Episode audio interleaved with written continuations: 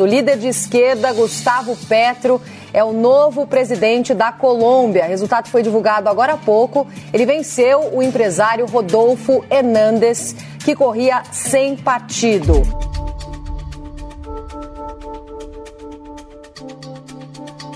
A guinada esquerda que vem tomando a América Latina somou mais uma vitória neste fim de semana. Pela primeira vez, a Colômbia elegeu um presidente de esquerda. Gustavo Petro, candidato do Pacto Histórico, teve 50,46% dos votos. Por uma margem apertada, ele venceu o populista de direita Rodolfo Hernández. Petro tem 62 anos, é economista e ex-guerrilheiro. Foi vereador, prefeito de Bogotá, senador e disputava a presidência pela terceira vez. Em seu discurso de vitória, Petro disse que vai construir uma política baseada no amor. Ele propôs ainda um acordo nacional para a busca da paz e dos direitos das pessoas e disse que a Colômbia vai liderar a luta contra as mudanças climáticas, inclusive reconhecendo a importância da preservação da floresta amazônica para isso. Assim, a Colômbia se junta aos países governados por políticos ligados à esquerda na América Latina. A lista já inclui México, Bolívia, Peru, Honduras, Cuba, Venezuela, Chile e Argentina. Petro pretende realizar profundas mudanças sociais na Colômbia, por décadas governada pela direita. No primeiro discurso como presidente eleito, citou o momento histórico do país agradeceu os votos que recebeu e falou da importância de unir a nação. Lo que estamos escribiendo neste momento uma história nova para a Colômbia, para a América Latina, para o mundo. Gustavo Petro não tem maioria no legislativo e vai depender de alianças para poder governar. No Congresso, o bloco de centro-esquerda, que engloba o Pacto Histórico, o Partido Comunes, ex-FARC, os grupos indígenas e a coalizão Centro Esperança têm 35% das cadeiras. Metade da casa está nas mãos da centro-direita tradicional do país. E o Petro não terá maioria na Câmara nem no Senado. Ele terá que negociar, por exemplo, com o Partido Liberal, que é um partido de centro-esquerda ou de centro hoje em dia. E isso pode moderar um pouco a, o governo dele, né? não terá como é, talvez levar adiante as propostas mais radicais dele. O momento também é histórico para a Colômbia pela eleição da primeira mulher afro-colombiana à vice-presidência, Francia Marques. Líder social e ativista ambiental, Marques vem de origem pobre, foi mãe solteira aos 16 e chegou a trabalhar em minas de ouro e como empregada doméstica. Em seu discurso, agradeceu aos jovens, mulheres, movimentos sociais e, em especial, os indígenas. Saludo a las mujeres de Colômbia, a todas mis hermanas, mis comadres. Gracias por haberme acompañado y por haber acompañado a Gustavo Petro en este camino. Quem acompanhou de perto essa vitória foi a enviada especial do Estadão, Fernanda Simas, que fala com a gente diretamente de Bogotá.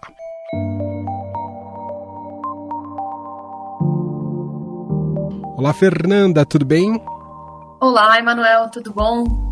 Tudo certo por aqui. Já se previa um resultado apertado, Fernanda, antes né, da apuração dos votos. Agora, estava me explicando que, apesar do resultado final parecer muito apertado, parecer um voto a voto, na prática não foi assim. É isso mesmo. O que, que acontece? Quando o Hernandes surpreendeu e foi para o segundo turno contra o Petro, as pesquisas de intenção de voto que foram saindo davam os dois com 1% de diferença.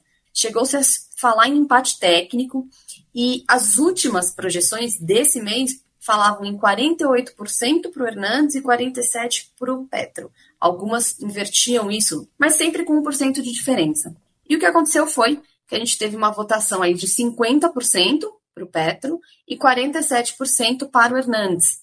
Então, aquele temor da votação muito apertada, que levaria a uma demora na no reconhecimento de uma derrota por parte de um dos candidatos e, inclusive, ter-se um processo democrático mais garantido para se evitar tensão nas ruas, violência, isso não se concretizou, porque o que aconteceu? Essa diferença fez com que, com 50 minutos de apuração, para vocês terem ideia, já se soubesse que o Petro seria o novo presidente da Colômbia. Desde que saiu o resultado, o que, que se acompanhou de reação das pessoas e da população local em relação à vitória, que é muito inédita aí na Colômbia, Fernanda? O primeiro de tudo foi a reação interna da classe política colombiana. Logo depois desses 50 minutos de apuração, começou-se uma comemoração na sede de campanha do Petro, e cerca de meia hora depois, o candidato Hernandes fez um pronunciamento por meio das redes sociais dele, reconhecendo a derrota, parabenizando o novo presidente da Colômbia e dizendo que estava à disposição para continuar negociando para que essa mudança, que tanto um candidato quanto o outro falavam, fosse levada adiante. Isso fez com que os ânimos se acalmassem e que a gente tivesse, a partir daí, um processo realmente de respeito e de comemoração por parte dos eleitores do Petro. Um pouco depois, o próprio presidente da Colômbia, o Ivan Duque, veio a público, reconheceu que a vitória estava garantida ao Petro, que foi um processo legítimo, transparente. Isso foi dando força para que o clima fosse tranquilo para o resto das comemorações, digamos assim. E aí é até curioso ver, porque aqui na Colômbia não existia uma tradição de depois de uma eleição presidencial, os vitoriosos irem até a Praça Bolívar, que é um ponto de referência aqui no centro histórico da cidade. E o que aconteceu foi, o Petro estava acompanhando a apuração dos resultados na Arena Movistar. É uma arena bem grande, acho que cabe cerca de 12 mil pessoas, se não me engano. E essa arena foi enchendo de seguidores dele, fez uma comemoração enorme depois dos discursos da França Marques, que é a vice-presidente eleita, e do Petro. E quando acabou esse evento, muitos eleitores dele saíram e foram para essa praça. Teve muita comemoração ao longo da noite, sem registros de violência, de confusões. Então teve uma festa histórica mesmo aqui na Colômbia. Quais são os próximos passos, né? Porque a gente tem uma eleição assim no meio do ano, em junho. Quando é que ele assume, Fernanda? Ele assume no dia 7 de agosto. Os próximos passos, a gente teve um discurso, né? O discurso que ele fez foi muito forte, foi muito inflamado, falou de uma mudança real aqui na Colômbia, uma mudança de economia extrativista para uma economia verde. E uma coisa que ele falou também foi de agregar os países aí da América Latina e de se criar uma nova unidade nesse bloco. Ele nominalmente falou que queria se sentar com o governo dos Estados Unidos e os outros governos da América Latina para acelerar o processo de transformação em economia verde desses países, que era um item muito importante, falou da questão da desigualdade social.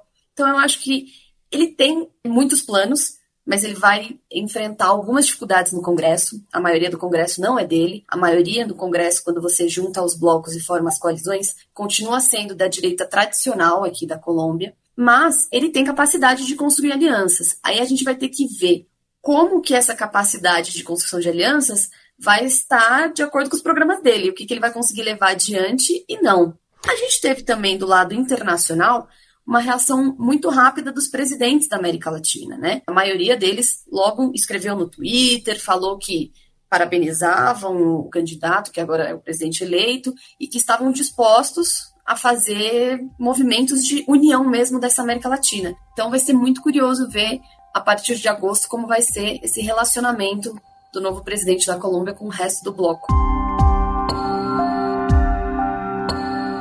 E Fernanda, qual que é o destino do candidato derrotado, o Rodolfo Fernandes? Bom, aqui é muito curioso. Desde a eleição passada, existe uma lei que garante ao segundo colocado uma cadeira no Senado. Inclusive por isso que hoje o Petro é senador. Ele ficou em segundo lugar na eleição de 2018 contra o Duque. Então, se o Rodolfo Fernandes quiser, ele pode ser um senador aqui da Colômbia, vai depender dele, é uma decisão dele, ele pode aceitar ou não. O que ele falou realmente foi de estar à disposição para ajudar a formar esse governo de mudança. E durante o discurso, o Petro também sinalizou a ele e aos eleitores dele que o governo estará de portas abertas para as ideias e as colaborações desse surpreendente Hernandes e seu eleitorado. Só para a gente fechar, Fernanda, contingente de participação nas eleições, que aí o voto não é obrigatório, número de abstenção, foi considerado alto ou não? O que, que você colheu em relação a isso? Eles estão fechando aqui a contabilidade dos 100% das urnas, mas o que já dá para a gente saber é que a participação foi considerada mais alta, né? A gente já tinha tido uma participação histórica no primeiro turno de 55% aí, e acredita-se que até agora no segundo turno pode ter superado um pouquinho esse dado. O número de votos brancos foi menor do que eles esperavam por conta disso. E aí, quando a gente vê o mapa da Colômbia e a gente vê a votação nos departamentos, a cor dos departamentos não mudou. Os que eram por Petro continuaram e os que eram por Hernandes continuaram. Existia um departamento que estava com Fico, que foi quem ficou em terceiro lugar, e esse departamento migrou para o Hernandes. Olhando assim, a gente falou, ai, mas como que pode? Então a explicação está aí. Mais gente foi às urnas, mais gente votou e levou esse voto aí para o Petro, né? Uma coisa que ficou claro e os analistas já estão respondendo aqui na Colômbia foi a participação jovem. Muitos jovens saíram às ruas mais do que no primeiro turno para votarem. Muito bem, Fernanda Simas, direto de Bogotá, na Colômbia, trazendo as informações aqui para gente sobre o resultado da eleição colombiana e os próximos passos. Muito obrigado pelas informações, Fernanda. Bom retorno para você. Muito obrigada, bom trabalho.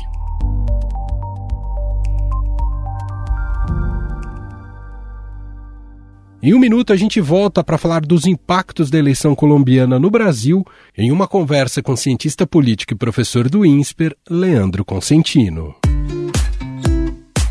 Para combater as emissões de carbono, uma das principais causas do aquecimento global, uma grande necessidade que já está sendo desenhada é a indústria automobilística movida por energia elétrica. Inclusive, empresas de outros segmentos estão auxiliando as montadoras nesse desafio, como é o caso do iFood, que recentemente lançou a primeira moto elétrica exclusiva para entregadores em parceria com a montadora brasileira Volts. A moto usa eletricidade como fonte de energia, ou seja, não precisa de combustível de fontes fósseis, como gasolina. Com o modal elétrico não poluente, o iFood caminha rumo ao cumprimento do Objetivo de Desenvolvimento Sustentável número 13 da ONU, que consiste em ações contra as mudanças climáticas. Até 2025, a Foodtech se compromete a realizar ao menos 50% das suas entregas via modais limpos. A ação faz parte do iFood Regenera, programa de ações com impacto positivo no meio ambiente da empresa. Quer saber mais? Acesse news.ifood.com.br. Estadão Notícias.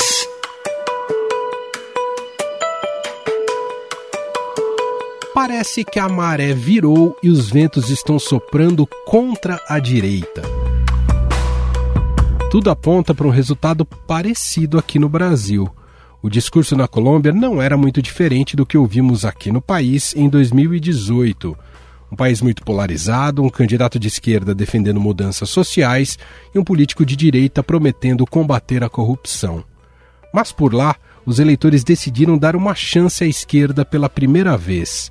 Em 2022, o que muda no Brasil é que Lula, pré-candidato do PT que encabeça as pesquisas, quer retornar para o quinto mandato do partido à frente do país. Por que, que eu então estou voltando a ser candidato a presidente da República? Porque o Brasil está precisando de alguém que pense em fraternidade, alguém que pense em solidariedade, alguém que pense mais em humanismo. E o ex-presidente não perdeu tempo e logo parabenizou o candidato colombiano pela vitória. No Twitter, Lula felicitou Petro e a vice-presidente eleita Francia Marques.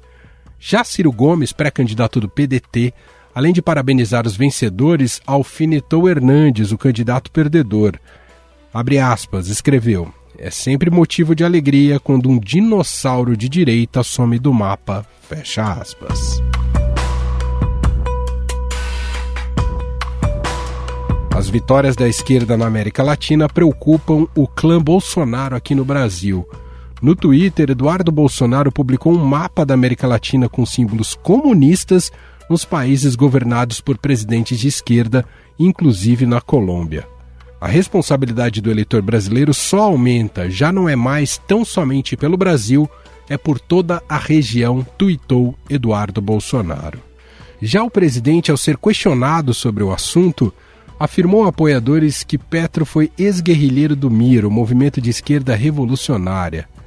Na verdade, esse grupo era chileno e não tem nada a ver com o novo presidente da Colômbia, que participou da luta armada pelo M19. Colômbia agora que já se manifestou. É um ex-guerrilheiro ex do MIR, é o movimento de esquerda revolucionária. Sorrisão. A única manifestação oficial até o momento veio do vice-presidente Hamilton Mourão, que desejou sorte ao recém-eleito.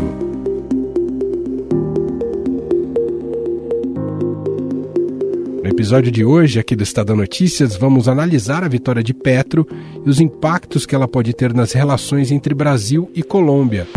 Também vamos explorar os impactos desta guinada à esquerda na América Latina para as eleições brasileiras deste ano. Para isso, convidamos Leandro Consentino, cientista político e professor do INSPER, que conversa com a gente a partir de agora. Olá, professor, tudo bem? Seja muito bem-vindo. Olá, Emanuel. É prazer estar falando com você e com os ouvintes aí do Estadão. Professor, o que mais te impressiona nesse resultado da eleição colombiana? A vitória inédita de um esquerdista, Gustavo Petro, ou a alta votação e quase vitória de um outsider como Rodolfo Fernandes? Acho que as duas coisas são bastante dignas de nota aí, né? Primeiro, a gente nunca havia tido um esquerdista ali na presidência da Colômbia, então acho que isso é algo importante, algo que vai ter que ser analisado, nós vamos conversar um pouco sobre isso. Acho que esse é um fator importante. O outro lado também é algo bastante interessante, porque trata-se de algo que não está acontecendo só na Colômbia. Não é um raio em céu azul, né? Quer dizer, esses populistas de direita ou extremistas de direita, como as pessoas quiserem chamar, estão aparecendo em vários países e aí a gente tem mais um aí que quase abocanhou a presidência da Colômbia, né? Que chegou bem perto. Então, acho que são dois fenômenos importantes para a gente poder analisar e não estão isolados no caso colombiano. É um caso que a gente pode olhar por toda a América Latina. Essa sobrevivência desse populismo radical de direita, de alguma maneira ainda coloca em risco a, a democracia liberal na América Latina, professor? A democracia ela nunca está garantida de antemão, né? A gente sempre tem que tomar cuidado com aquilo que está sendo feito, aquelas declarações que às vezes ficam só no plano das ideias, tal ditado que se diz, né, o preço da liberdade é a eterna vigilância, né? A gente nunca pode dormir tranquilo achando que a democracia está garantida de barato. A gente tem que estar sempre cuidando dela, como se fosse uma planta regando, adubando, mas a gente, de fato, agora talvez as pessoas estejam com um certo cansaço desse tipo de lideranças uh, mais à direita, mais uh, calcadas na extrema direita, no populismo de direita, e eu acho que esse perigo, se ele existe, ele está talvez um pouco mais brando, mas nunca é um perigo que passou completamente, sempre é bom manter um olho aberto. E esse populismo, ele ainda tem força, seja à esquerda ou à direita, porque no fundo a classe política na América Latina, de uma maneira geral, ela deu poucas respostas no campo do desenvolvimento econômico e social até aqui, professor? Primeiro é bom que a gente diga que o populismo ele não tem um lado só, né? Ele é ambidestro, como a gente costuma colocar, né? Ele tem aí os dois lados. E segundo que eu acho que está ligado sim a isso, né? O que a gente chama de promessas não realizadas do regime democrático, né? As pessoas ali no, na onda de redemocratização, depois dos períodos autoritários na América Latina, esperavam que a democracia resolvesse todos os nossos problemas ligados a, a problemas sociais, ao desenvolvimento econômico. Não é bem assim, né? O regime democrático ele dá conta de uma, uma forma, um mecanismo de governo, e não necessariamente levar as pessoas ao paraíso. A gente tem que saber separar as coisas. Agora, sem dúvida nenhuma, a gente fica com aquela frase famosa do Churchill, né? A democracia continua sendo a pior forma de governo, com a exceção de todas as outras. Ou seja, é o melhor do que a gente tem à mão hoje em dia. Eu não sei se a comparação é possível com a primeira vitória do Lula no Brasil, professor, lá em 2002 que ele naturalmente teve que vir para o centro, né, e criar, né, pontes com o centro para conseguir governar assim que foi eleito, se mostrar menos, né, um candidato de esquerda e mais de centro para conseguir inclusive montar coalizões e ter governabilidade dali em diante. Isso de alguma maneira se aplica também ao Petro a partir de agora com a sua vitória nas eleições? Manuel, eu acho que o movimento é similar, né? Sobretudo se a gente olha o passado desse candidato e o que ele fez nessa eleição para, enfim, se tornar mais palatável a uma certa fatia da sociedade, dá para perceber aí um movimento bem parecido com o que fez o ex-presidente Lula ali em 2002. Eu só colocaria as diferenças que são além da realidade, obviamente, política so social de um país para o outro muda fundamentalmente, eu acho que aí você tem outros registros do ponto de vista do adversário também, né? Quer dizer, o adversário do Lula em 2002 era o José Serra, né? Um cara que também bebia talvez na mesma água ali próxima, né? Da luta contra a ditadura, na esquerda, etc. O adversário hoje do Petro, o Hernandes, não era nada parecido com o que era o Serra ali, mas o resultado sai muito mais parecido com 2014 aqui, onde Aécio e Dilma se digladiaram fortemente, a diferença foi mínima nas urnas, do que propriamente com 2002, quando o Lula teve uma vantagem maiúscula aí sobre o José Serra. Né?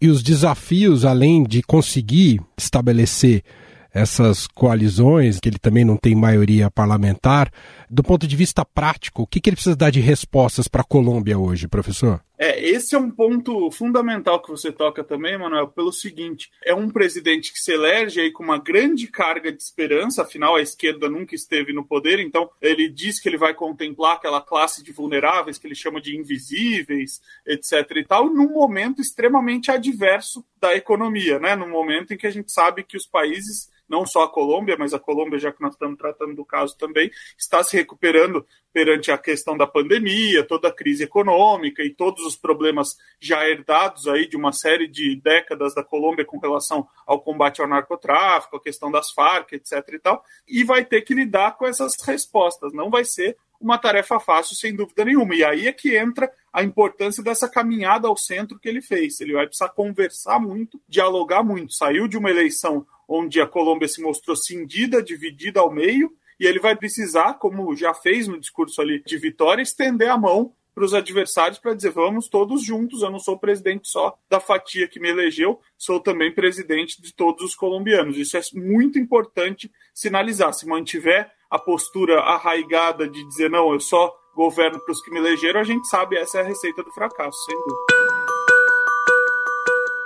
E professor, como é que o senhor imagina que deverá ser a partir de agora a relação entre Colômbia e Brasil? Ou a gente precisa aguardar ainda o resultado eleitoral aqui no país, professor? Dá para olhar para isso no curto prazo e no médio prazo, né? Quer dizer, no curto prazo hoje eu não imagino boas relações, sobretudo já pelo indicativo do que a gente teve do presidente ali não dando declarações, presidente nosso, né? Bolsonaro não dando declarações, não cumprimentando, como de praxe quando ganham adversários ideológicos dele, ele costuma tomar esse tipo de postura. Agora, no médio prazo, a gente precisa saber que o Brasil também se encontrará com as urnas daqui a quatro meses, não é tanto tempo assim. E aí é o que o ditado diz, né? Rei morto, rei posto, né? Uma vez que Bolsonaro for de alguma forma suplantado por outro candidato e a gente mudar de mãos o poder, muda sensivelmente as relações, não tenho dúvida, e acredito que com qualquer outro candidato que não seja ele, será uma relação mais amistosa. O próprio Bolsonaro, sabemos também que há muito de retórica, e que aí, mesmo ele se mantendo em uma eventualidade de reeleição, não acredito nele fechando portas completamente com a Colômbia, mas manterá essa retórica beligerante, porque isso também, de alguma forma, nutre a sua própria base social, a sua própria base política. Ali. E é possível identificar, professor, pontos em comum do processo eleitoral colombiano com o processo eleitoral que vamos enfrentar daqui até outubro? Eu acho que podemos enxergar essa área de contato, sobretudo nessa disputa, nessa forma como que a polarização foi alimentada dentro do pleito colombiano, né? Quer dizer, a gente tinha um candidato ali de esquerda, ligado a, já à esquerda tradicional, e de outro um candidato populista de direita, desses que a gente tem visto aí aparecer bastante, não só no Brasil, não só na América Latina, como no mundo como um todo. E eu acho que a gente está vendo um cenário se desenhando, caminhando para essa mesma polarização no Brasil. Ainda tem muito chão na eleição brasileira, podem acontecer muitas coisas, pode ser que uma terceira via se consolide e tudo, mas as pesquisas de hoje nos mostram a polarização e foram que elas mostraram ali na Colômbia, ou seja, o esgotamento de alguma forma da alternativa ao centro. Mas mostra também que o candidato que venceu precisou fazer um movimento ao centro. Então, quer dizer, esgota a alternativa genuína de centro, mas de alguma forma quem vai ao centro tem uma vantagem sobre quem permanece arraigado na sua posição ideológica. Eu acho que essa é uma lição também importante para que a gente observe o nosso vizinho aí. Para a gente fechar, professor, olhando para a América Latina como um todo, ficando cada vez mais com governos de esquerda, né, em sua maioria, a gente tem que chegar a isso como é um pêndulo natural da dinâmica democrática? Normalmente isso acontece, né? Quer dizer, existe um movimento pendular aí, né? um, um cansaço por vezes de certa alternativa e a gente volta para outra. Eu acho que a reedição dessa onda de esquerda que a gente já tinha visto ali no início dos anos 2000, né, ela de alguma forma nos traz um recado importante desse movimento pendular, mas também que não é a mesma coisa, Manuel. Por exemplo, esses, essas pessoas que foram eleitas ultimamente, se a gente pegar os países, obviamente os, os eleitos, né, porque tem países aí que estão na, na onda de esquerda, mas que nunca saíram de lá, sobretudo porque não são democracias, né? Se Sim. a gente pegar Cuba, Nicarágua, Venezuela. Agora, se nós pegarmos os países que foram de esquerda ali naquele começo, migraram para alguma alternativa de centro ou direita e voltaram para a esquerda, hoje a esquerda já não é mais a mesma coisa que era e nem a situação política já é mais a mesma. Hoje está muito mais arraigado o conflito, muito mais complexo para a esquerda chegar ao poder e governar, né? Está ganhando por uma margem muito pequena de votos e tendo dificuldade, sobretudo, ali na governabilidade. Esse é um recado importante se a gente pensar, inclusive, para o Brasil. Talvez não seja aquele mar de rosas que alguns imaginem, né, aquela situação tranquila, sobretudo também a bonança internacional do, do boom de commodities que ajudou aqui o Brasil, pode não se repetir da mesma maneira como aconteceu no início dos anos 2000. Agora, eu queria deixar uma nota Sim. importante de diferença né, com relação à Colômbia do que a gente ouve aqui no Brasil, que esse o adversário do Petro, o Hernandes, quando perdeu as eleições por uma margem ínfima dos votos, reconheceu a derrota, cumprimentou o vitorioso. Essa é a postura que um verdadeiro democrata toma, independente da sua coloração política, ideológica, populista de direita, de esquerda, o que for. Essa é a postura de um democrata. Então, acho que isso é uma nota importante para a gente uh, avaliar o que, que virá aqui no futuro. Muita gente diz, ah, presidente Bolsonaro aceitará ou não o resultado das urnas. Essa deve ser o script normal de qualquer presidente que se diga democrata. Vamos esperar que isso aconteça também no Brasil, caso, obviamente, o presidente Bolsonaro venha perder sua reeleição. Tem toda a razão, professor. A despeito de toda a excentricidade ali do, do Rodolfo Fernandes, ontem, quando eu vi a declaração dele reconhecendo a derrota, isso deu um alívio, né? Pensar um processo democrático sendo respeitado em sua plenitude. Espero que o nosso processo eleitoral em outubro seja da mesma maneira. É o que a gente deseja. Esse é Leandro Consentino, cientista político e professor do INSPER, gentilmente novamente atendendo aqui a nossa reportagem, analisando ah, o resultado das eleições na Colômbia. Muito obrigado, viu, professor? Eu que agradeço, Manuel. Um grande abraço a você e a todos os ouvintes.